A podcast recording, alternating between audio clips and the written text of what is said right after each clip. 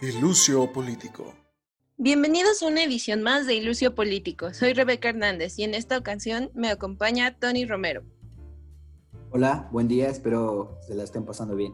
Esta sección del programa está dedicada a explicar de manera dirigible algunos conceptos de la jerga política que en los medios se suele dar por hecho que son de dominio público. Sin embargo, estamos conscientes de que la realidad es otra y como buenas gentes que somos, quisimos poner nuestro granito de arena en la formación política de los afortunados que se topen con nuestro podcast. El tema que corresponde el día de hoy es de qué hablamos cuando hablamos de lo político y la política. Yo les voy a hablar sobre lo político. Quisiera empezar aclarando que a los científicos sociales nos mama usar palabras que pueden significar muchas cosas. Y pues lo político y la política es un claro ejemplo de esto, ya que son dos conceptos diferentes. Cuando hablamos de la política, podemos referirnos a una ciencia, a un plan de acción del gobierno o a un oficio, y todas ellas son correctas. Pero como podemos notar, trata de cuestiones que se inclinan a lo ya hecho, a lo ya instituido, mientras que lo político es lo instituyente. Me explico. Lo político es la capacidad de decidir sobre los asuntos de la vida en sociedad de fundar y alterar la legalidad que rige la convivencia humana. Básicamente es como un superpoder que todos tenemos para decidir qué se vale y qué no en este juego culero que se llama vivir en sociedad. Sin embargo, algo interesante de este superpoder es que solo existe en tanto formamos parte de una sociedad y como todo superpoder debe usarse para el bien, exactamente como nos enseñó el abuelito de Peter Parker. Un gran poder conlleva una gran responsabilidad y en este caso, esa responsabilidad se llama... ah, me dio la lolita ya la... Perdón. y como todo superpoder, debe usarse para el bien, exactamente como nos enseñó el abuelito de Peter Parker. Un gran poder conlleva una gran responsabilidad. Y en este caso, esa responsabilidad se llama bien común. Y esto último se oye fácil. Todos nos creemos panecitos de Dios, pero para buscar el bien común debemos tener claro y siempre presente la pluralidad humana. Es decir, saber que todos somos únicos y detergentes y que todos tenemos necesidades distintas.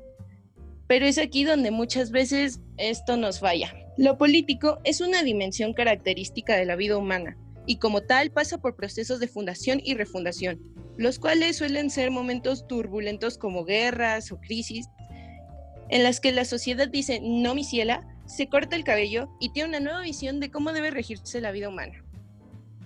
Pero esto no significa que lo político deja de estar presente en el tiempo cotidiano. No acaba con las elecciones o la muerte de un monarca, sino que es constante en nuestras vidas. Y esta constante se manifiesta de dos formas. Las actividades especialmente políticas que fácilmente podemos identificar como actividades propias de un gobierno. Legislar, por ejemplo. Pero también lo vemos en un plano imaginario, o como dije anteriormente, como lo instituyente. Lo político lo estamos replanteando y reinstaurando con cada una de nuestras acciones, ya que todas se llevan a cabo y existen bajo un mismo esquema de organización. En palabras formales, toda nuestra sociabilidad está regulada por instituciones, ya sean religiosas, laborales, civiles, etc. Un ejemplo de una actividad cotidiana en la que podemos ver ambas manifestaciones de lo político es cuando hacemos una fiesta en nuestra calle.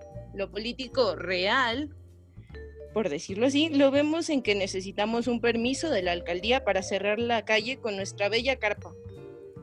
O lo vemos cuando pues ya nos cayeron los polis, pues porque estamos en pandemia y no se pueden hacer reuniones y pues no mamen, mientras que lo político imaginario se manifiesta cuando a media fiesta nuestros abuelitos nos dicen, pues ya, güey, ya, todos a mimir o que ya nos vamos.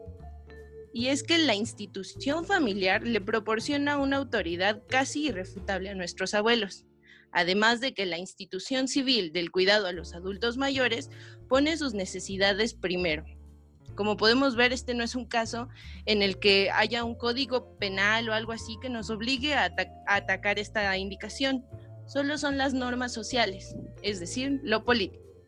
Le paso la palabra a mi compañero Tony, quien ahora nos va a hablar de la política.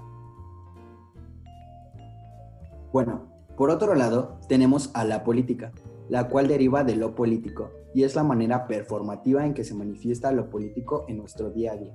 ¿Qué quiere decir esto? Pues que los seres humanos somos conscientes de nuestra capacidad de generar lazos y acuerdos con nuestros iguales pese a la pluralidad de ideas y pensamientos que pueden generar actitudes hostiles, es decir, reconocemos lo político. Comenzamos a construir mecanismos mediante los cuales se establece el orden y la coexistencia de todos, pues como ya comentó Rebeca, el fin último de todo quehacer político es el bien común. Dichos mecanismos encargados de mantener el orden social en la política responden a lo estructural del sistema político, como lo son las formas de gobierno, la legalidad, los derechos y las formas de organización, aspectos que a su vez son reconocidos y legitimados por estructuras formales de gobierno, como lo son las instituciones público-políticas, como cuáles, como los diferentes puestos de gobierno a nivel municipal, estatal y federal, que cumplen esta función, también como la policía, el ejército, el ministerio público, etcétera, etcétera. Son instituciones o autoridades que, como dice el señor Foucault, sirven para vigilarnos y castigarnos en caso de salirnos de los acuerdos que tenemos con el resto de la sociedad. Es relevante mencionar que si bien todo esto suena como una muy buena idea, puede que en la práctica no resulte tan satisfactorio, pues como bien menciona el señor Sigmund Freud en su texto El malestar en la cultura, estos mecanismos no solo controlan nuestros comportamientos, sino que también los reprimen y por ende provoca que se genere un odio hacia las organizaciones políticas. Qué miedo, ¿no? Bueno, por último, es importante decir que la política no es igual en todos lados, ya que responde a características específicas de la sociedad en, donde ésta se germina. Por ejemplo, la política de los países latinoamericanos es diferente a la de los países de la Unión Europea, ya que tienen tanto una historia como un tipo de sociedad diferente. Ahora bien, tras este rápido pero conciso recorrido conceptual sobre la política y lo político, no nos queda más que concluir que 1.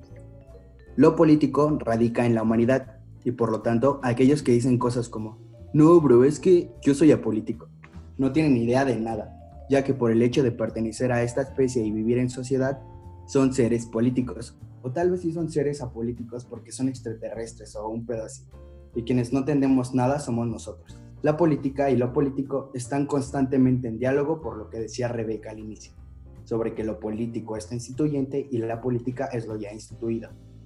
A ver, puede que la idea suene a trabalenguas, pero en realidad es muy fácil. Pongamos un ejemplo para una mejor comprensión.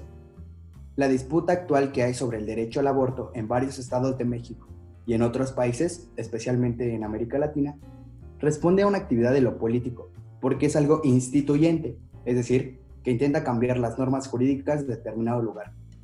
En un futuro puede que la legalización del aborto sea ya un hecho, es decir, que sea algo ya instituido y por ende parte de la política. Esto no solo se puede ver en las leyes, sino también en otros aspectos como las instituciones públicas que surgen y dejan de existir de un momento a otro, ya que éstas responden a un momento político específico. Bueno, esto es todo, creo. No sé si mi compañera Rebeca quiera agregar algo a esta primera edición de programas conceptuales. Solo espero que todos quienes nos hayan oído ya se sientan con la capacidad de responderle a sus tías prohibidas en las siguientes fiestas navideñas. Espero que les haya gustado y pues si tienen duda, manden este, un correo al correo que les vamos a dejar en la descripción. Lo iba a decir, pero no me lo sé, lo siento chicos. Y nosotros con gusto le respondemos si sabemos la respuesta, si no, haremos lo mayor posible para pues darles una respuesta asequible y concisa. Gracias por escucharnos. Sí, porque tampoco somos tan pros. Sí, no, o sea, somos eh, aspirantes a una licenciatura. Cuando tengamos un postdoctor, un postdoctorado, pues que sepamos de todo. Pero bueno, gracias por escucharnos. Síganos en nuestras redes sociales y nos vemos en un próximo episodio de Ilusión Político. Hasta luego.